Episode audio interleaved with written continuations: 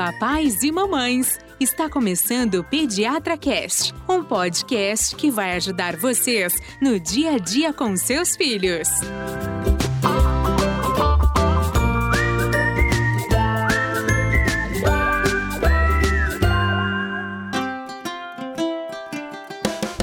Olá, papais e mamães! Estamos iniciando mais um episódio que vai ajudar você nas dúvidas com seus filhotes. Eu sou Gustavo Passe, apaixonado por podcast, pai do João, que só tem me dado surpresas na vida. Impressionante Ah, que como esse maravilha. carinha tá andando. Que maravilha. Eu sou Carolina, mãe da Maria e da Laura, também pediatra. E hoje vamos falar de um assunto bem legal, né? É, eu sou a Ivania, mãe do Fernando. É um assunto legal, eu acho, acho que Bem é assunto, interessante. diria que é um assunto importante, né?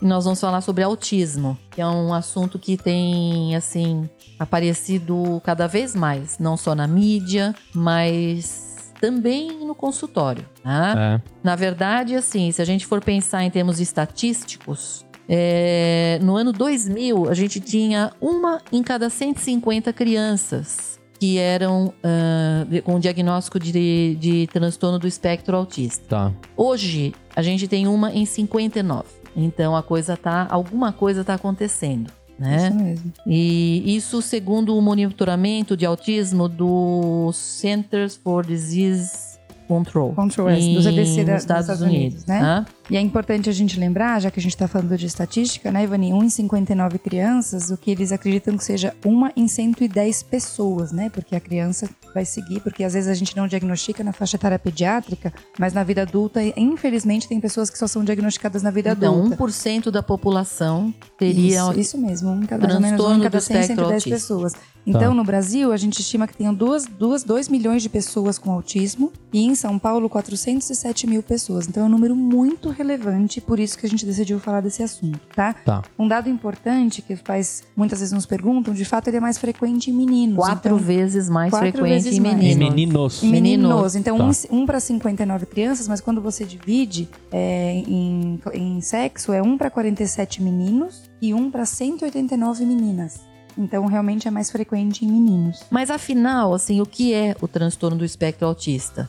Ele é um transtorno do desenvolvimento. Então, ele. Por que, que a gente fala que ele é um transtorno do desenvolvimento? Porque quando uma criança nasce, você olha para ela, você não percebe nada. Tá? Assim, fisicamente, uma criança que tem autismo ela é igual a uma outra criança. Não é que ela tem uma, uma malformação que você consegue perceber. Então, o que vai acontecer é que ao longo do tempo é que você vai perceber que alguma coisa não está mas, assim, concordando com o que a gente imagina que deveria estar acontecendo com aquela criança. Por isso que ela é um, um transtorno do desenvolvimento, principalmente do desenvolvimento do comportamento. Tá? Tá. Então é uma criança que, assim, em termos motores, é uma criança que se desenvolve bem. Ela tem toda a condição motora, então ela anda no- no- na época certa, engatinha, tem tudo isso, tá tem- dentro do normal. O problema é muito em relação ao comportamento, ao relacionamento desta criança com as pessoas, principalmente, que a cercam. É isso certo, mesmo. Carolina? E até 2013, Gustavo, isso era, era- tinha uma forma de classificar, né? Então, em 2013 foi lançada uma versão nova e revisada do Manual de Diagnóstico e Estatística de Transtornos Mentais, que passou a chamar todas as alterações definidas como autismo como transtorno de espectro autista. E por que Então, transtorno? o que, que é espectro? né? Exatamente. Por que chama espectro? Porque eu posso ter vários, várias formas e níveis de apresentação. Então, um paciente com um diagnóstico, com o mesmo diagnóstico, ele pode ter uma forma bem leve, com pouco, pouca deficiência, ou uma forma bem mais grave. Uma criança até que pode ter um- uma, uma penetrância tão importante que a criança não fala, por exemplo. Então, habitualmente, o transtorno de espectro autista, eu vou ter três condições que passeiam junto com essa criança, tá? Em níveis diferentes. Eu tenho uma criança que tem uma dificuldade de comunicação, e isso é muitas vezes é, traz pra gente é, sinais de alteração de linguagem, de dificuldade de interação em jogos, por exemplo. Então, dificuldade de comunicação, dificuldade de socialização, é isso que a Ivani falou. Socialmente, essa criança não é uma criança que tem uma, uma, um comportamento habitual, mais uma vez eu falo, de vários espectros, e um padrão de comportamento restritivo e repetitivo, que é o clássico do autista, aquela criança que se balança, que, tem, que, que não, não gosta de ficar em público, que reage a isso, que, que se comporta de uma maneira não adequada para a faixa etária, tá? Uhum. Então é por isso que a gente chama transtorno de espectro autista. Essa criança, ela pode, por exemplo, em termos cognitivos e assim na, na, na resolução resolução de problemas, nessa habilidade, ela pode até ser além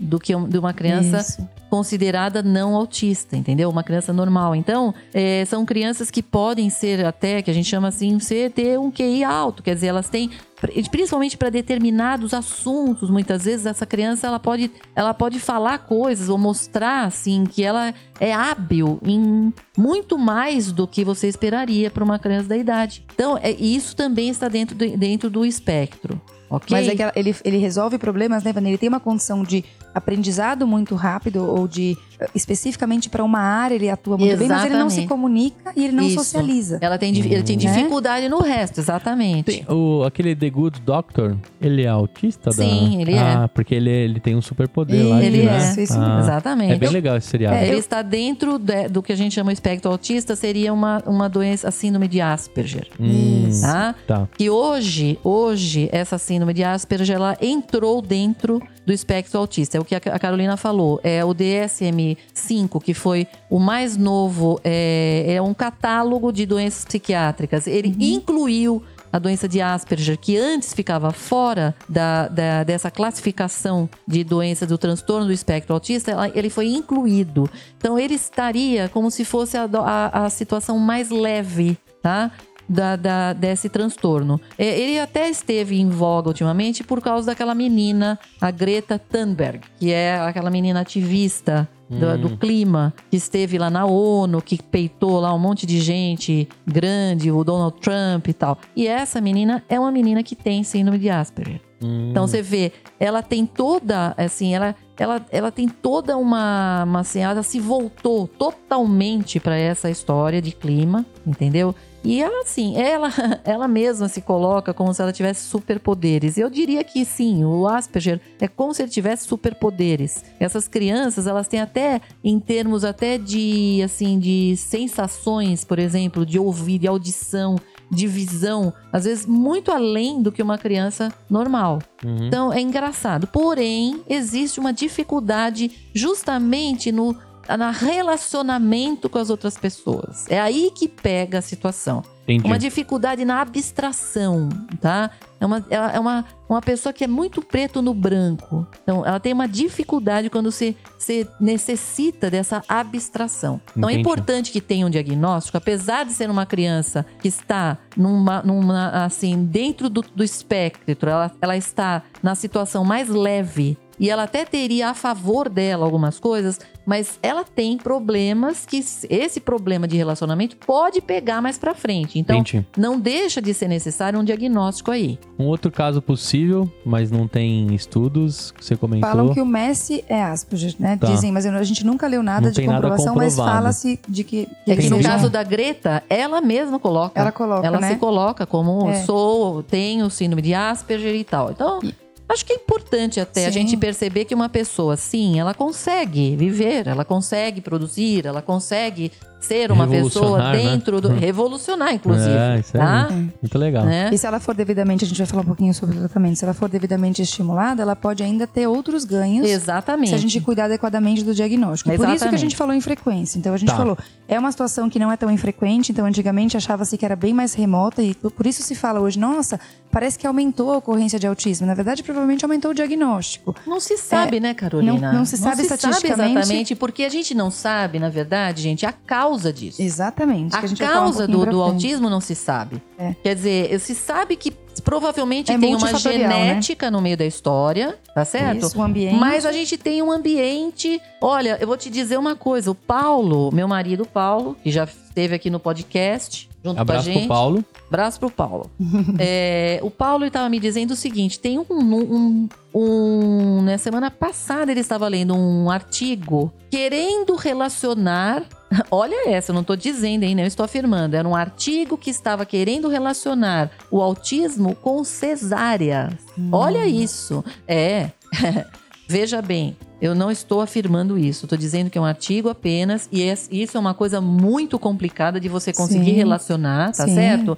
Mas o que eu tô querendo dizer é o seguinte: eu acho que existem coisas que a gente não sabe. Sim, sem E dúvida. que, assim, não é só o diagnóstico a mais, Carolina, porque, é, veja, o autismo não é uma doença pouco conhecida, ela já é uma doença conhecida há algum tempo já. Então, eu não acho que só. Se a gente for pensar, Carol, ano 2000, 2000, Carolina, já se conhecia Sim, muito, de sobre autismo. autismo, né? Então, uma em 150 crianças, nós estamos em 2019. Um para 59 Um é para uma estatística 59 muito são diferente, três né? vezes mais. É. Então eu não acho que Talvez seja um componente- só o fato de você ter um subdiagnóstico. Sim, Porque no verdade. ano 2000 já se fazia muito diagnóstico, tá? Eu acho que tem algo mais aqui que está acontecendo. Só que eu quero puxar Então. um gancho aqui, Vani, para falar um dado muito importante que talvez a gente devesse ter começado falando esse assunto, que é a relação do autismo com vacina, tá? Eu preciso tocar nesse assunto porque tem um dado muito importante para a gente passar para os pais. Então, e- da onde veio esse mito? Que a vacina tríplice viral, sarampo, cachumba e rubéola aumentaria a chance de autismo. Então, em 1998, aconteceu uma publicação no The Lancet, que é uma revista super impactante, uma revista médica. Só que os dados desse, desse- dessa publicação, eles foram alterados por um cirurgião britânico chamando- chamado Andrew Wakefield. Ele deveria ter sido fuzilado, viu? Fuzilado, Infelizmente, exatamente. ainda eles deixaram ele falar. É, ele, ele fraudou esse estudo e ele relata- relatou o caso de 12 crianças que teriam tido ou, re- ou evoluído com autismo depois da vacinação da tríplice viral, tá bom? É, o que acontece é o seguinte: foram feitos vários estudos. Primeiro descobriu-se a fraude. E por que veio essa fraude? Na verdade, Ele esse tinha cirurgião. Exatamente, esse cirurgião ele é totalmente a favor das vacinas, o que é mais importante. Ele não é contra as vacinas. Ele Sim, queria, ele na era a verdade, favor da fazer vacina uma vacina- conjugada, Ele era contra a vacina conjugada, por isso, Isso, que ele, ele era contra. E ele queria fazer uma vacina separadamente, sarampo, cachumba e rubéola. Mas então ele, por que que ele queria, Carol? Porque, ele tinha interesse econômico. ele, ele tinha interesse econômico nisso. Exatamente. Tá? Então, assim, por isso que é tão grave isso. Só que a partir do momento que eu difundo uma informação como essa, Essa- as pessoas não hoje. acompanham as revisões e os resultados Sim, disso, e aí isso se, se Entrou na cabeça das pessoas. e as pessoas acham que isso é real. Então, assim, o mais importante de tudo é que a pessoa que falou contra a vacina de sarampo, cachumba e rubéola é uma pessoa totalmente a favor de vacina e ele fraudou. Desde então, todos os estudos avaliando a, a relação de autismo com vacina tríplice viral foram totalmente contra esse dado. Então, não tem nenhuma evidência. Já o último estudo, água. o estudo mais recente publicado foi feito com uma pesquisa de 1999 a 2013, que incluiu 650 mil crianças que foram acompanhadas desde o nascimento e eles não viram nenhuma relação entre a vacina sarampo, cachumba e rubéola com autismo. Então, mesmo dados recentes falam contra isso. Então, vacinem seus filhos. Não é para deixar de fazer a vacina pelo risco de autismo, certo? Então, vamos Perfeito. retomar o nosso assunto.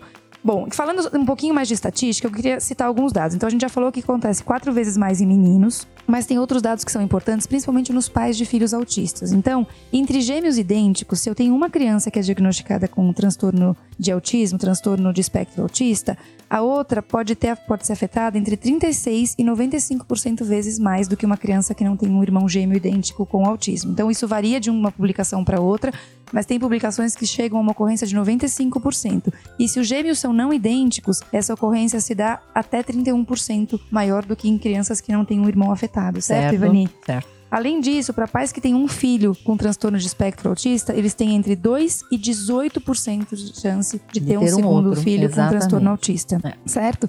É, uma outra coisa importante que eles, que eles é, fazem em relação quanto ao risco de ocorrência de transtorno autista é para pais com idades muito avançadas, certo? É. E crianças prematuras ou com muito baixo peso É. também eles dizem que acontece mais transtorno de espectro autista. Ou seja, todas essas seriam prováveis causas, né? Sim, relações que, que com estariam relacionadas ao aparecimento do espectro, né? Agora, bom, agora aí assim. É... Como que eu vou olhar o meu filho, né? Porque muita É, gente aí é pergunta. que tá. Em que situação? Porque aí você tem seu filho, por exemplo, o João, né? Hum. E aí, gente, a gente. hum, Como é que a gente vai? Em que, em que hora que é importante a gente olhar para a criança e começar a perceber que pode ter alguma coisa errada? Porque assim, hoje se sabe, gente, que quanto antes você faz esse diagnóstico, melhor. Porque existe uma janela de oportunidade para você estimular essa criança. Se você perde isso, você perde muita chance de reverter muitos problemas aí. A cura a gente sabe que não existe. Não existe cura, mas você consegue melhorar muito. Uma criança que não falaria pode conseguir se comunicar, entendeu?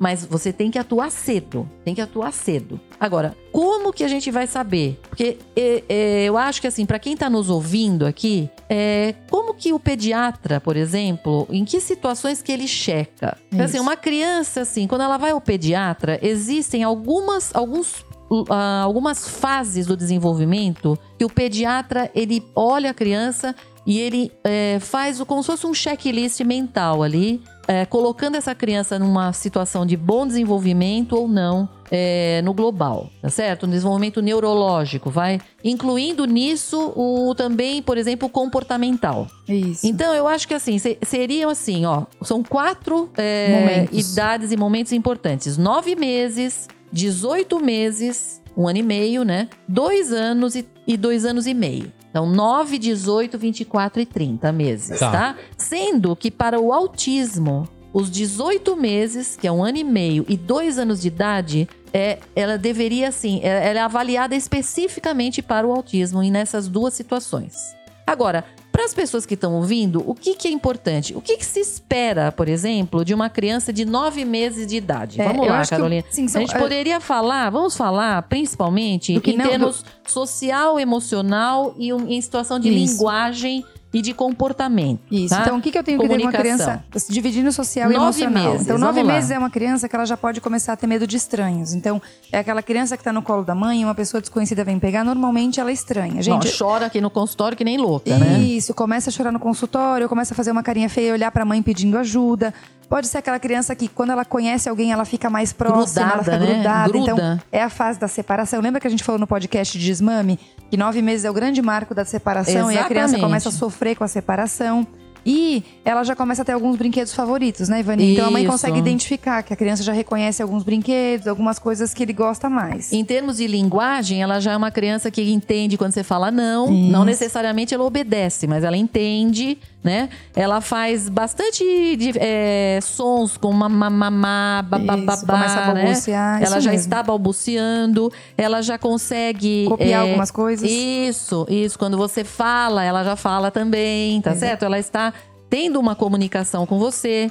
Ela já consegue, isso é bem importante, ela já consegue apontar coisas muitas vezes, né? Isso. O que ela quer, por exemplo, se ela quer ir pra cozinha, ela aponta pra cozinha e ela se faz. Sim, ou apontar objeto. coisas, objetos, quer dizer, ela está mostrando para você. Isso ou mesmo. seja, de uma certa forma, ela está se comunicando com você, com nove meses de idade. Perfeito. Beleza, aí depois dos nove, vamos passar para um ano e meio. Eu só, é, eu só quero falar uma coisa importante, porque às vezes o pai. é, isso é muito variável, né, Ivani? Então, assim, o que, que eu tenho que me preocupar? Se aos, se aos nove meses, se o seu filho não fizer, então se ele não, por exemplo, se ele não balbucia, isso que a gente falou, mamá, mamá, papá, não precisa ser uma coisa específica, mas se ele não balbucia nada, então é aquela criança que não fala nada. Se ele não tem nenhum, não responde, por exemplo, se você chama o nome da criança a criança não te atende. Nessa fase, é a fase normalmente que a criança começa a reconhecer o próprio nome. Então são momentos, é uma data importante, tá? Se ele parece não reconhecer os familiares, é um, é um, é um dado importante, porque nove meses a gente falou que eles já começam a estranhar, certo, Ivani? Sim. Se ele não parece, se ele não aponta, porque a gente falou as coisas que ele quer, e se ele não transfere brinquedos de uma mão para outra. Então, assim, a gente falou o que ele deve fazer e atenção se o meu filho não faz. Pode ser que com nove meses e meio ele vai fazer, tudo bem. Mas se o meu filho não faz nenhum dessas, nenhuma dessas coisas aos nove meses, é, É uma, pra conversar é um com o pediatra. E É. o pediatra tem Legal. que já começar a pensar. Porque daí aos 18 meses, o que, que a gente vai ter, Ivani? 18 meses é uma criança já que é, pode já dar, por exemplo, gosta de dar, por segurar coisas para outras pessoas para brin pra brincar com elas, tá? Uhum. Ela já costuma ter birra, ouça o nosso podcast de birra, né? Ela tem medo de gente Continua com estranha, medo. né? Ela gosta muito de ela logo assim sorri, por exemplo, pra gente que ela conhece, chegou na casa de alguém que ela conhece, ela sorri, ela fica feliz. Ela já sabe, inclusive, brincar, por exemplo, de. é, ah, é, Alimentar exemplo- uma boneca. Isso, repete coisas do dia a dia, exatamente. né? Exatamente, é. Ela pode, por exemplo, grudar em pessoas que, que cuidam dela, em situações às vezes novas, em que ela tem medo, né? Ela pode, por exemplo, mostrar para outras pessoas, apontar coisas que ela gosta, que ela acha interessantes, né? É, ela pode brincar sozinha, mas ela gosta dos pais junto. E ela principalmente gosta mesmo é dos pais brincando com ela. Isso, tá certo? isso mesmo. Agora, em termos de linguagem, Carol. Então, é aquela criança que já começa a falar palavras, certo? Um ano e meio eu já quero que a criança fale algumas palavras. Muitos pais ficam aflitos com, É, o número isso de é que palavras eu acho que, é uma coisa fala. delicada, Super porque delicada. tem crianças que não falam nada com um Isso. ano e meio. E por Porém, isso é um todo o conjunto de resto, dados, exatamente, isso. o resto funciona. É isso aí, Porque Vaninha. a criança não fala, mas ela te leva muitas vezes pra Isso, mostrar o isso. que ela quer. Eu acho que Tá o grande certo? ponto para dois anos, Gustavo, até você que tá nessa Um fase ano vai entrar meio, nessa não, fase. Não, meio, até dois anos eu falo Ah, pros pais sim. no consultório, eu falo assim, gente, até dois anos a criança tem que melhorar a capacidade de compreensão. Porque nem sempre a criança é uma criança boa de fala. Algumas coisas tem que falar, mamá, papá. Mas tem criança que não evolui tanto. ra- Tem criança que com ano e meio fala super bem, né, Ivania? Tem criança Não, aqui no consultório que meninas, eu costumo falar, menina começa cedo e não para nunca não para mais. nunca mais. Mas Agora, meninos às vezes demoram um pouco mais. Isso, isso né? mesmo. Mas mesmo assim, o que a gente tem que ver é o global, o né, global Carol? e o evolutivo, né, Ivani? Então, assim, você vê a evolução da fala e da compreensão da Sim. criança. Então, a criança tem todo o restante, só não tem a Sim, fala. Calma. sim. Isso vai, então... Mais uma coisa importante de linguagem, que não é só a vocalização. Então, é aquela criança que não quer e ela balança a cabeça que não. Então, nessa idade, um ano e meio, ela já começa a fazer o movimento da Sim, cabeça de que uma não certa quer. forma, ela está te mostrando o que ela quer ou não, certo? Isso mesmo. Não é uma criança que não se comunica de jeito nenhum. Nós estamos falando aqui de comunicação. Comunicação, certo? isso mesmo. Quer dizer, se ela, ela, ela não fala, mas ela de- mostra o que ela quer, isso é um bom sinal. Isso mesmo. Né? Então, essa fase de um ano e meio, quais são os pontos importantes que seu filho não faz? Então, se ele não aponta para mostrar a coisa para outras pessoas, se ele não anda, então aqui é um ponto importante do- do- da parte física. Normalmente, um ano e meio é o limite do caminhar. A criança Aham. tem um ano e meio, tem que andar, não sabe para que serve as coisas e não reconhece os familiares da família, tá? Isso é muito importante. Se ele não faz nada de cópia, então ele não reproduz nada que as pessoas fazem no seu dia a dia. E se ele não tem pelo menos seis palavras, gente, é muito pouco, certo? Então, não tô dizendo uma criança que tem que ter um vocabulário extenso. Mas com um ano e meio, pelo menos seis palavras essa criança tem que ter. Ou se, se nessa idade ele começa a perder habilidades que ele já tinha. Então, isso são dados muito importantes pra gente lembrar. Então, lembre que um ano e meio é uma das fases em que o pediatra vai avaliar para o autismo. E Isso. esses pontos são super importantes, tá? Aí vem os dois anos. Dois anos em termos sociais, emocionais, Carolina. Bom, a criança com dois anos é aquela criança que copia tudo, a gente tem que ter muito cuidado. Ele copia tudo que as pessoas fazem, especialmente adulto e criança mais velha. Então eles se interessam pelo mais velho, eles ficam olhando e eles fazem tudo de cópia. Mostra cada vez mais a independência, eles querem independência e você consegue observar. Então é aquela criança que vai começar a pedir para escovar o dente sozinho, não quer que você entre para dar banho, certo? Mostra comportamento desafiador. Então, por exemplo, Você é, fala pra não pôr, ele põe. né? Exatamente, não faz, ele faz, né? Isso. Joga. É aquela criança que já gosta de jogar com outras crianças, então a socialização com dois anos começa a aumentar muito. A partir de um ano e meio, porque até essa idade eles brincam muito mais sozinhos ou com os familiares, mas É, com dois pega, anos. pega, eles a cri- gostam, né? Isso mesmo. E começa a incluir as outras crianças na- no dia a dia. Não é isso, Ivani? Exatamente. Agora aí, em termos de linguagem, de comunicação, eles são, por exemplo, eles já cons conseguem apontar coisas num livro, por exemplo, você tá mostrando onde que tá o barco, ele mostra, Isso. tá? Então você fala pra ele o nome das coisas e ele já reconhece, tá? Ele conhece, por exemplo, até partes do corpo, onde tá o nariz, onde tá a orelha, ele já mostra. Com dois anos ele já faz isso, tá? Ele sabe, por exemplo, o nome das pessoas da família. Até ele já conhece o nome. Ele pode não falar o nome ainda dessas pessoas, mas ele conhece o nome, tá? Uhum. É, ele consegue, muitas vezes, fazer até frase com dois anos, Isso mesmo. tá? Consegue falar, quer, bo quer Água. sei lá, quer água, por exemplo. Tá? Isso mesmo, Ivani. Né? Dois anos tem que falar. É, ele segue, por exemplo, ele sabe seguir instru- instruções simples que você pede. É, ele sabe repetir palavras que você fala e repete depois, né? Pode apontar, então, as coisas num livro. Então, isto seria o Uhum. Coisas esperado nessa idade, dois anos de idade. Então, mais uma vez, quais são os sinais de alerta? Atenção se o seu filho não fala frases com pelo menos duas palavras, isso que a Ivani falou, então, quer água, beba leite, sei lá, qualquer comando com duas palavras simples, ele pode trocar as palavras e falar errado, mas ele tem que já começar a associar duas palavras, tá bom? Se ele não copia ações e palavras de outras pessoas, se ele não tem nenhuma, nenhuma atitude de imitar alguma coisa, uma- é um, um dado de relevância. Se ele não anda com facilidade. Então, aquela criança com dois anos, a criança tá solta, certo, Ivani? Aquela criança que rodeia Total. o consultório e não para mais. Se, mais uma vez, se ele não segue instruções simples, aquilo que a gente falou. Às vezes a criança nem fala tão bem, mas a complexidade das ordens vai aumentando e ela vai me mostrando que ela é capaz de entender isso. E mais uma vez, essa criança vem perdendo alguma habilidade que já ganhou. Então é aquela criança que você ensina alguma coisa, ah, eu, eu ensinei, ele estava fazendo uma coisa super bem, de repente a criança não sabe mais fazer, não compreende Mas mais eu ainda isso. coloco uma parte aqui no dois anos de idade, porque é frequente ainda que tenha crianças que não falam ainda nessa idade. Sim, Tá? Então, eu acho que é muito importante que a gente veja o global. Quer dizer, é uma criança que não fala, mas ela mostra pra você o que ela quer. Dani. Ela compreende muito bem. Ela entende bem, você tá percebendo que você se comunica com ela. Não é que ela é uma criança que não, ela tá isolada no mundo, tá? Uhum. Porque aqui, gente, a gente n- numa situação de espectro autista, muitas vezes você tem dúvida até se essa criança está ouvindo. É isso mesmo. Porque você fala com ela, ela não olha pra você. Ela não olha pra você, entendeu? Não olha. Eu já tive aqui paciente, eu tinha um pianinho aqui no consultório, eu me lembro muito bem desse caso. Era uma criança pequena e eu lembro que esse pianinho, era que ele era tocava alto, então não tinha nenhuma criança que não gostasse dele. Essa criança estava de costas pra mim. Eu toquei o pianinho, ele não virou, ele não olhou. Isso me chamou muito a atenção. A primeira coisa que eu fiz era ver se ele ouvia. Fui avaliar e ele ouvia. É aí que veio o diagnóstico, tá? Então era uma criança realmente que estava no espectro autista. Mas você vê como é que é.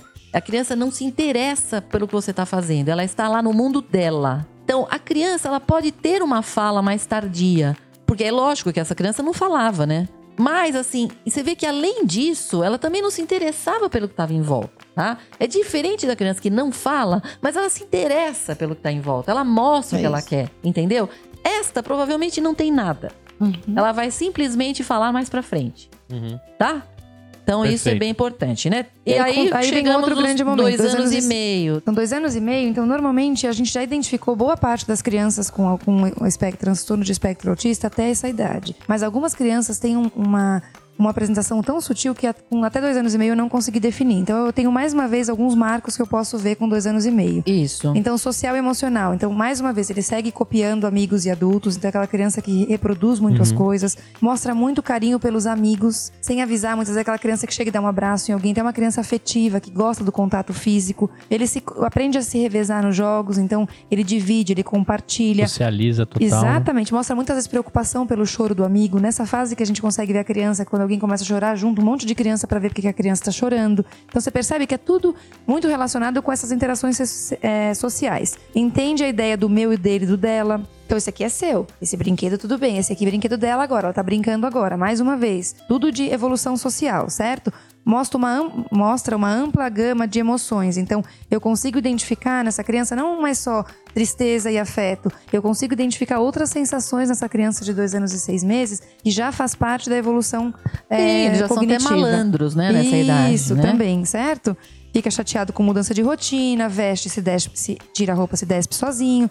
É, tem ah, o hábito de abraçar a família quando chega em casa, enfim, todo o evolutivo habitual de uma criança que a gente espera com dois anos e seis meses. Ele né? já consegue segui- seguir instruções, por exemplo, com dois ou três é, fases, entendeu? Você vai fazer tal coisa e depois você vai fazer tal coisa. Ele já tem essa capacidade, tá? Ele já sabe, assim, entender o que é dentro, fora, embaixo, em cima, tá? Ele já tem toda a noção já espacial também. Ele sabe falar que ele é menino, que ele é menina. Ele sabe já dizer o nome, a idade dele. Já sabe o nome das- da- dos amigos, já, tá certo? Ele já sabe até falar no plural, muitas coisas. Quer dizer, toda a, a parte da fala já tá bem avançada nessa fase, né? Ele fala, é, inclusive ele consegue conversar com pessoas estranhas até, né? E pode falar assim, até usar duas sentenças até no que ele conversa, duas, Isso três mesmo. sentenças, E certo? normalmente isso, isso é um fato, né, Ivani? Isso com dois anos e meio eles recuperam. Aquelas crianças que falam mais tardio, normalmente com dois anos e meio a fala já é, tá o mais eu falo, evoluída, depois né? que destrava, né? Aí Isso. ninguém mais segura, Então, né? quando que a gente vai, vai dizer que a mãe tem que ter atenção e o pediatra também? Então, é aquela criança que da parte motora cai muito e tem problema com escada. É uma criança que baba e fala muito pouco.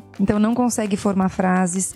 Não é possível trabalhar com brinquedos simples, então aqueles quebra-cabeças com poucas peças, a criança não sabe o que fazer com ele. Aquela criança, aquela criança que não sabe de, é, brincar de fingir, então de, de interpretar, então nisso não, isso é normal que aconteça já com dois anos e meio. É uma criança que não quer brincar com outras crianças e com brinquedos de outras crianças, isso é muito relevante. É uma criança que não faz pouco ou não faz contato visual e mais uma vez é uma criança que perde habilidades que já adquiriu.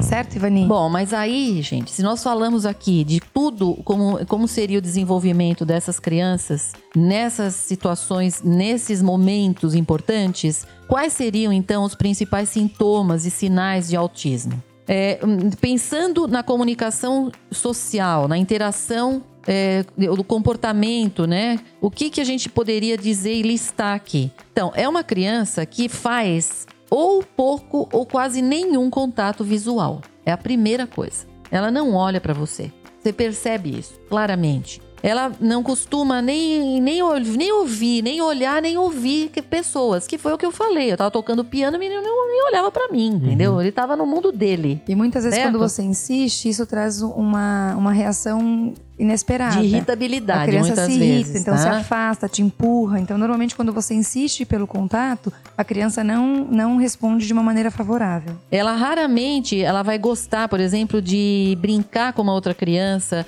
de dividir é, objetos ou atividades, ou apontar coisas que, é, que ela gosta, ou apontar é, coisas para você. Então, ela não é uma criança que faz isso. Porque isso depende que ela realmente vá até, que você vá junto com ela, ela tá se comunicando com você de uma certa forma, mesmo sem falar. Então ela raramente faz isso. Ela falha, por exemplo, em quando você chama ela, muitas vezes ela não ouve. Hum. Tá? Isso aqui eu vejo também. Você chama, a criança não nem tá nem aí para você. Parece que ela tá, sei lá, viajando. Você fala mil vezes o nome dela, ela não olha para você. Um dado É. importante também, quando você coloca essa criança em público, muitas vezes essa criança reage mal. Então, um lugar muito agitado, uma festa de É, eles aniversário. têm muita dificuldade de mudar. Eles estão De num rotina. ambiente e vão para um outro ambiente. Mudanças para essas crianças significam assim muito, né? Elas têm dificuldade com a mudança, mesmo que seja uma mudança de ambiente. Tá? Tanto Tá. mudança mais imediata de ambiente, como mudança de rotina. Então, por exemplo, uma criança que frequenta a mesma escola, com a mesma turma, com a mesma professora, se você muda horário, ou muda a sala, ou muda a escola, a criança tem uma, um- um- uma repercussão muito mais é, prolongada e relevante do que uma criança que não tenha transtorno de espectro autista, tá? É importante a gente lembrar que um terço dessas crianças ela vai, ela vai continuar sem, sem falar. Então são crianças que têm dificuldade de vocalizar e mesmo com estímulos adequa- adequados, até um terço dessas crianças não vai falar adequadamente. E um terço dessas crianças vão manter uma deficiência intelectual. Então é isso. Por isso que a gente vai falar da importância dos estímulos, porque de fato há um risco grande da criança não alcançar objetivos mínimos de independência e de autonomia, né? Enfim, para que essa criança tenha uma socialização adequada. Muitas né? vezes elas são crianças que têm expressões faciais, assim, movimentos que não combinam muito com o que ela tá falando. Às vezes elas movimentam mã- mãos, sabe? Tem aquela, aquele flap, flap das mãos, Isso. né? Uhum. Mas olha, veja bem, isto não é só no autismo, hein? O flap da mão, ele pode acontecer em outras situações, tá? Existem autistas que não têm isso. Por exemplo, às vezes elas falam com um tom de voz que é assim meio, meio monótono, um tom de voz que não tem é, meio robotizado, tá? Uhum. E elas têm dificuldade, às vezes, de entender o ponto de vista da outra pessoa. É, elas não, assim, não conseguem muito predizer. É o que eu falei em relação à abstração no, no, no, no Asperger, tá? Às vezes você quer, você tá falando com a, com a pessoa e você quer que ela. é, às vezes você, por exemplo, usa um sarcasmo, você é mais sarcástico. Eles não entendem isso, tá? Eles levam tudo ao pé da letra. Então não existe muita metáfora, tá? Ela é difícil para a criança entender, ou mesmo para criança maior aqui, né? Nós já estamos falando de uma criança um pouquinho maior. Agora, é, em relação, Carolina, a, por exemplo, comportamentos que são é, repetitivos ou restritivos. Foi isso que a gente comentou. Muito- alguns, é, alguns pacientes com diagnóstico de transtorno de espectro autista, de fato, vão apresentar movimentos repetitivos. Normalmente, isso acontece, é mais clássico em crianças que têm graus muito avançados da doença e que têm uma condição de contato muito limitada, né, Ivani? São aquelas crianças que se chacoalham, que fazem o movimento do flap das mãos. Isso é muito Às mais vezes comum. eles gostam, por exemplo, de mexer rodas, mexer em rodinhas, Ar- ficar é, muito ventilador. tempo. É uma as crianças ventilador e máquina de lavar roupa. É, pois é. São crianças que ficam muitas vezes vezes é, hipnotizadas por ventiladores, ficam olhando para o ventilador horas e horas, encantados com aquele movimento repetitivo, porque eles se encantam de fato com esse, com esse Outra padrão. coisa que pode acontecer é o que chama-se de ecolalia, Uhum. que é a criança repete a última coisa que você falou. Você fala e ela repete. E ela você fica fala, repetindo, fica isso mesmo. repetindo muitas vezes a mesma coisa. É, alguns têm, por exemplo, interesse intenso em alguns tópicos, por números, detalhes, fatos, que são. O Asperger está muito aí Muito. Nessa, nessa situação. Tem? Decoram todas né, as isso. cidades, por exemplo, decoram todas as cidades, todas as capitais e todos os países do mundo. É. Então a criança sabe te dizer e listar tudo onde tá, te mostra no mapa, aquela criança que tá muito acima da nossa capacidade, mas quando você vai tentar ac- acessar outras áreas que são importantes, sociais e, e até emocionais, Sim, essa criança é que não- limitada. Então é, até são crianças que não têm muitos amigos, eles não fazem muita Isso. questão até de ter, sabe? Eles ficam mais no mundo deles, Uhum. né? É, eles ficam, por exemplo, muito irritados com a mudança de rotina. São crianças que muitas vezes comem, na, a alimentação delas é extremamente restrita, Uhum. sabe? São crianças que têm dificuldades muitas vezes, inclusive é, na evacuação, têm dificuldade no intestino, porque a gente lembra naquele podcast que a gente falou lá de fibras, né? Você precisa ter uma alimentação mais balanceada, com mais, né, mais alimentos. E essas crianças muitas vezes têm uma restrição enorme em termos de alimentação. É, então tá? tem um padrão de, de fato, um padrão que não se altera. Então, Gustavo, que a gente vê muito, por exemplo, aquela criança que só come macarrão. Então não é assim, ah, mas meu filho tem isso, mas meu fi-" é, é isso, gente, é um conjunto de coisas. Uhum. Mas é muito, é muito Sim, é uma restrição enorme. Assim, ela não Exatamente, assim, come, não ela aceita só outra come coisa que não seja macarrão branco e mais um pedaço de nuggets, só. É. É, isso. E isso vai ao longo de todos os meses da vida aí, né? É, Bom, não vai então- mudando, né? Você Isso. não consegue fazer. Então, o diagnóstico é isso. Como que a gente vai fazer o diagnóstico de uma criança de espectro autista? É, não o- existe um exame, né? Quer Infelizmente, dizer, então, não. É Na um verdade, não tem diagnóstico clínico. Como não você... se sabe a causa, né, Ivani? A gente não sabe o que pesquisar. Então, assim, não tem o que a gente investigar organicamente, falando, então, colhe tal exame, colhe tal avaliação genética, até porque a gente não identificou uma alteração específica que se É, e mesmo repete, né, a criança nasceu bem, né? Essa que é por isso que é uma, é uma doença que assim, a- gente tem que estar sempre atento. E é uma criança que está sempre sendo observada. E é por isso que tem que fazer essas avaliações nesses períodos que nós falamos. Uhum. Por quê? Porque a gente não perde a chance de melhorar ou de ajudar essa criança, tá certo? Isso mesmo. né? Isso é muito importante, porque se sabe que quanto antes você faz a intervenção, melhor a chance dessa criança depois. É isso Certo? mesmo, certo. E aí por isso que a gente busca o diagnóstico. Então a Ivani já falou, a gente falou bastante detalhadamente, então quais são os momentos que eu vou avaliar essa criança buscando algum sinal de fato de risco e o diagnóstico vai se embasar nisso.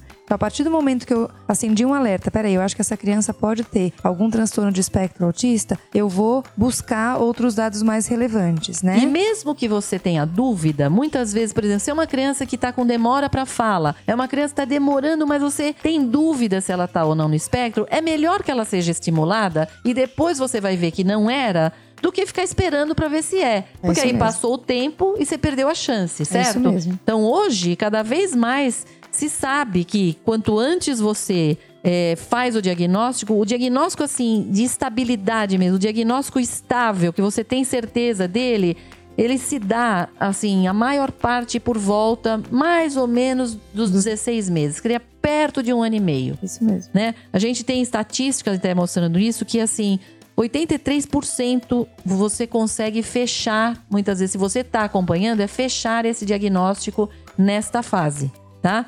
Então, assim, é, é lógico, né? Se você vai ver é, quando a criança tem um ano de idade, se você já está começando a desconfiar de alguma coisa, você pode já começar você vai ficar muito esperto para os próximos meses, porque você fechou isso, você vai começar a estimular essa criança, certo? Isso mesmo. E é importante a gente lembrar, lembra que a gente falou que chama espectro porque é muito variável? Antigamente a gente tinha uma classificação mais específica e os trabalhos mostravam que dependendo do grau de penetrância, a criança era diagnosticada mais tardiamente. Então, por exemplo, as crianças com transtorno de Asperger, elas tendem a ser diagnosticadas mais tardiamente, É. porque elas têm essa capacidade acima da média e às vezes as pessoas interpretam isso como realmente É. um QI avançado. Exatamente. Então, são crianças que têm um diagnóstico mais próximo de 5 anos, 5 anos e 7 meses. Sim. Crianças com um transtorno autista clássico, com todas as variáveis que a gente citou aqui, são as que são mais é, precocemente diagnosticadas, o que gira mais ou menos uma média de 3 anos e 10 meses. Então não é tão precoce. Você pega a Deveria população ser geral. mais. Essa é certeza. questão. É que não se tem Não feito o, o- o trabalho de casa. Essa é a Exatamente. verdade. É isso mesmo. Pediatras têm que estar muito mais atentos a isso, né, Carolina? Isso mesmo. Fazer esta, essa, essa check, esse checklist aí nessas fases que a gente falou, um ano e meio, dois anos, e os pais também têm que saber. Isso. Não adianta você ir fazer a política da avestruz, colocar a cabeça para dentro do- da terra e não querer olhar. É muito importante que eh, se enxergue a situação como uma situação de uma oportunidade de você poder melhorar a condição dessa criança. É tá isso certo? mesmo. E o importante é que os estudos mostram que os pais conseguem perceber essa alteração antes do primeiro ano de vida, junto com o pediatra. Hum. Mas muitas vezes eles ignoram esse dado, porque, porque, porque é difícil, né, Ivani? Não é, É fácil o lógico diagnóstico é de autismo. Muito Mas os difícil. pais de fato conseguem perceber. Os pais que assumem é, é, essa, esse risco, eles normalmente é, acionam, é, apontam alterações antes de um ano de idade. E aí, é claro que a gente vai ter que investigar e ver, porque muita gente E que acha que tem, não tem nada, né? Então, para fazer o diagnóstico, em que fase a gente vai? Então, tem um estudo bem legal que é importante a gente falar. Eles incluíram 1.200 crianças avali- que foram avaliadas. Menos de 2% das crianças consideradas com risco tinham, en- entre 24 e 36 meses tiveram o, o desenvolvimento normal. Então, vejam só.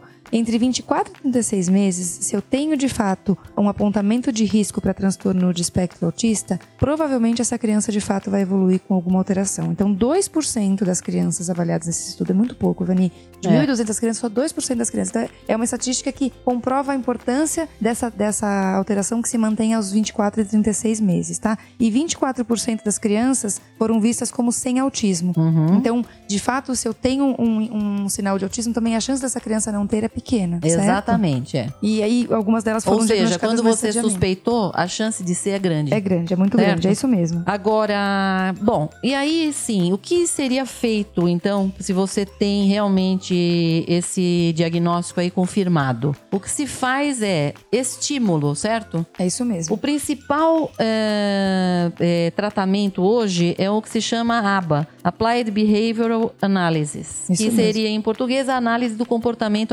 aplicada, Isso mesmo. certo? Vani.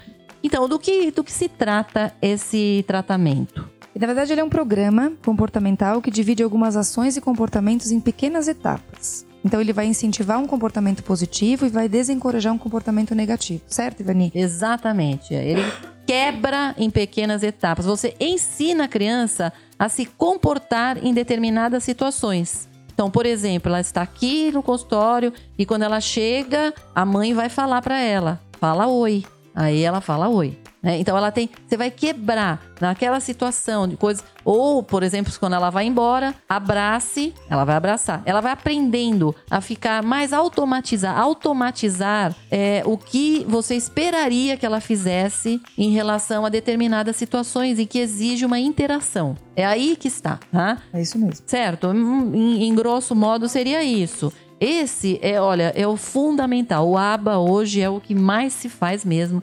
E não só nessa situação de espectro autista, para outras crianças também que possam ter uma dificuldade, por exemplo, com outras, é, outros problemas, o ABA entra também. Isso Crianças que têm, às vezes, uma dificuldade até intelectual e tudo, o ABA também pode ser usado. Outra situação, porque assim, você acaba tendo uma, uma um multiprofissional ali, né? Uma abordagem multiprofissional. Fono, a fono também acaba junto, tá? Ajudando Isso é né? muito a importante criança a a falar. lembrar. E tá? ele- essa criança muitas vezes vai precisar de apoio para funções básicas de uma criança normal. Exatamente. Então, o terapeuta ocupacional muitas vezes Isso, eu ia porque falar, a criança, TO também é o que importante. acontece? Essa criança ela tem algumas aversões. Então, lembra que a gente falou da- da- do comportamento repetitivo? Então, ela aceita um, um tipo específico de, de comida. É, A fono vai ajudar essa criança a ter outro, contato com outras texturas e outros sabores para que ele possa experimentar, que ele se permita experimentar. No momento da, da ação da terapeuta ocupacional, ela vai colocar essa criança de pé na grama, na areia. Normalmente, o, o- a criança com um transtorno de espectro autista não aceita o contato com outras sensações. Então, é muito importante que seja uma ação multiprofissional para que a gente faça o estímulo mais intenso possível para que essa criança se aproxime o máximo de uma criança saudável. E é possível que isso aconteça. Então, É, e assim, E eu acho pais? que enxergar. Então, enxergar essa criança, assim, ela é uma criança autista, tudo bem. E o que ela pode é desfrutar do mundo. Eu acho que ela não vai deixar de ser autista, mas ela pode desfrutar do mundo. tá? Ela não precisa ficar isolada. E ela não vai. A condição dela provavelmente vai continuar sendo de autista. Mas ela pode sim. Se ela, se, como você falou, Carolina, se você. Ela tem aversão à areia, mas você pode ajudá-la, desfrutar disso. Não ter, me, melhorar essa situação. Ela pode continuar tendo uma situação ou outra ainda que a, a, a dificulte o relacionamento, mas ela pode conseguir coisas de forma que ela se inclua mais no mundo, tá Com certo? Com certeza. É isso, essa é a ideia. É trazer um pouquinho de autonomia, porque a gente espera que essas crianças tenham condição de se relacionar e de ter algum grau de autonomia para que eles sejam, é, em médio prazo, é, independentes, né? Então, assim, alguma independência é o que a gente espera dessas crianças e que cada vez mais eles tenham funções que tragam atividades prazerosas sem ter de falta esse rótulo autista. Então, por que, que a gente quer diagnosticar o autista? Não é para rotular, é para estimular adequadamente. Não perder a chance, não né? perder a chance dessa de fazer criança essa ter- criança ser incluída. Exatamente. Você perguntou dos pais? É, e os pais? Então, os pais, assim, eles têm uma função primordial aqui. Assim, a gente percebe que quando a pessoa, ela tem, é, a- ela, ela ace- aceita, porque é difícil. Sim, é difícil, eu tô Gustavo. pensando, é meu muito filho difícil. diagnosticado com autismo, como é que eu reagi, como que eu iria reagir? Então, assim, É. é. o que eu falei. A política da avestruz é a pior coisa que pode acontecer. Vou enfiar a cabeça na terra, não vou ver nada e acabou. Isso não dá certo. Tá. Porque a criança não vai melhorar assim. Então, se a criança, a criança depende justamente que um dos dois, pelo menos, ou o pai ou a mãe, aceite isso e dê a essa criança a possibilidade de ela é, conseguir ser incluída. É, e Entendeu? de tudo que existe no mundo. Exatamente, tá? Então, É. se a mãe e o- e o pai não aceitam, ah, você nega pra criança essa possibilidade, É. tá? Sim. É um- Essa que é a questão. é um- Agora, dá trabalho, né, Gustavo? Imagina, É você um tem que levar em terapia. família, né? É, exatamente, você tem que levar pra terapia, você tem que levar pra fono, mas você vai vendo que existe uma mudança na criança. Isso causa uma mudança. Eu acho que na hora que você percebe isso, ou que o pai percebe isso, a mãe percebe isso, é o estímulo maior pra continuar. É, Tem muitos que dar o casos, start, entendeu? muitos casos os pais também fazem terapia, dependendo Sim, da muitas situação. vezes, muitas com certeza. vezes, né? tem, tem que ver a necessidade de cada um. O tripé do tratamento é o estímulo, que o ABA vai fazer as avaliações e estimulações, e contando com toda a parte multiprofissional. Em algumas situações eu tenho que medicar, porque podem ser crianças que têm um comportamento ansioso. Dificuldade de sono, muitas Isso, então, vezes. assim, entra a medicação não pro autismo especificamente, mas porque o autismo traz como problema. Uhum. E um terceiro ponto que se fala muito é justamente o- os recursos de, de apoio. Então, isso pode entrar psicologia para os pais, terapia para os pais e os grupos de apoio, Gustavo. Então, tem muitos grupos de Sim, autista. falar, os pais se reúnem apoio, em né? grupos de autista e eles podem dividir as experiências, o Perfeito. benefício de terapia, indicam outras situações, o que funcionou para o meu filho, o que não funcionou. Então, hoje, em todo, acho que em todas as áreas da medicina, né, Ivani, tem muito, muita força desses grupos de apoio, é justamente dar voz para o pai, permitir que ele fale os problemas e também as coisas boas que funcionaram. Então, isso tem ajudado muito os pais a enfrentar essa, esse desafio que é cuidar de um filho autista. que a gente faz aqui no final agora, eu acho que é importante a gente lembrar para todo mundo que nos ouve da importância da inclusão de toda criança que tenha qualquer deficiência. Infelizmente, a gente vê muita atitude ainda de preconceito, de recusa de pais de crianças tidas como saudáveis. Quando entra na turma uma criança que necessita de um cuidado adicional, muitas vezes são crianças que podem ter um comportamento um pouquinho agressivo em algumas situações, mas o seu filho também pode, sendo saudável, morder um amigo, bater. Então, incluir essas crianças e permitir que essas crianças avancem, eu acho que é, é a contribuição da sociedade Sim. e a gente, em paralelo, faz um trabalho com o pai de cada criança para que ele se, se fortaleça e possa ajudar essa criança também. É, certo? eu acho que Perfeito. existe uma abordagem, gente, que é a seguinte. Por exemplo, se você tem uma criança com autismo que está lá, deitada no chão, olhando para uma rodinha. Você tem aqui, antigamente, a tendência era levanta ele, põe ele de pé, põe ele sentado, tira ele de lá. Não é assim que é, isso não vai resolver. É mais fácil você se abaixar e ir lá para o mesmo lugar em que ele está. E você começar a falar, por exemplo, olha essa rodinha, olha esse carro, esse carro ele vai andar. Esse carro, olha, esse carro aqui, ele tem um nome, entendeu? E você Uhum. Entra no criar, mundo dele um pouquinho, né, entrar, isso, tentar penetrar no mundo dessa criança. E mesmo que ele não, não, assim, que você não tenha o retorno que você espera, mas você tem a chance de estimulá-lo muito mais do que se você quisesse que ele mude o comportamento dele e torne e tenha um comportamento de uma criança que na sua cabeça seria normal. Entendi. E isto não vai resolver, tá? Então o foco é muito mais você ensinar para as pessoas com autismo a se adaptar ao mundo social que está em volta delas Mas, é, enquanto que elas retêm, na verdade, a essência de quem elas são mesmo, incluindo o próprio autismo, tá? É, esse é o foco principal. É tentar fazer as crianças estarem incluídas e essas pessoas estarem incluídas no mundo, mas não, elas não precisam mudar totalmente. Elas, na verdade, não vão mudar totalmente. Mas dá para incluir mesmo uma criança com autismo. Dá. Dá. Perfeito. Entendeu? Acho que é essa que é a mensagem aqui. Recado, isso aí. Né? Eu fiquei até mais calado esse episódio, né? Que ele é um pouco mais técnico. Mais denso, né? né? Uhum. É um assunto fascinante pela ótica da medicina, né? Porque é uhum. é um, um, assunto que tá todo mundo estudando o tempo todo, né? Pouco, pouco... Elucidado ainda de quais são as origens. Isso, enfim, tem todo, muita coisa sendo estudada. Eu acho que na ótica acadêmica em si, é, deve ser um dos assuntos mais fascinantes para estudo, né?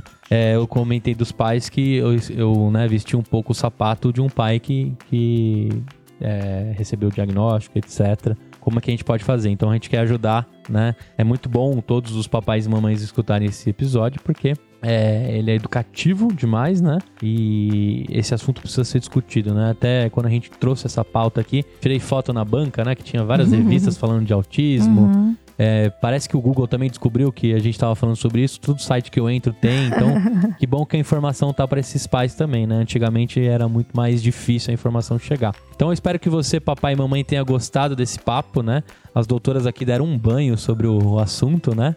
É, foram 50 minutos, vocês nem perceberam. Né? Vocês estavam tão, tão leves aqui no conteúdo como doutoras, eu deixei vocês falarem de propósito. Espero que a gente tenha ajudado você. Divulgue esse podcast, encaminhe para outros papais e mamães. Se você tiver aí é, a fim de compartilhar né, no, no Instagram, pelo Spotify você consegue compartilhar no, o nosso programa. É, obrigado por ter ficado com a gente até aqui. Acompanhe as nossas redes sociais, tudo arroba pediatracast. Visite lá o nosso site pediatracast.com.br. Mande suas dúvidas, suas sugestões. Use lá o direct do Instagram. Se você tá pelo Spotify, não esquece de seguir. No iTunes também lá dá o seguir. Deixe suas estrelinhas, o seu comentário lá, o feedback. Compartilhe. E a gente se vê no próximo domingo. Até mais.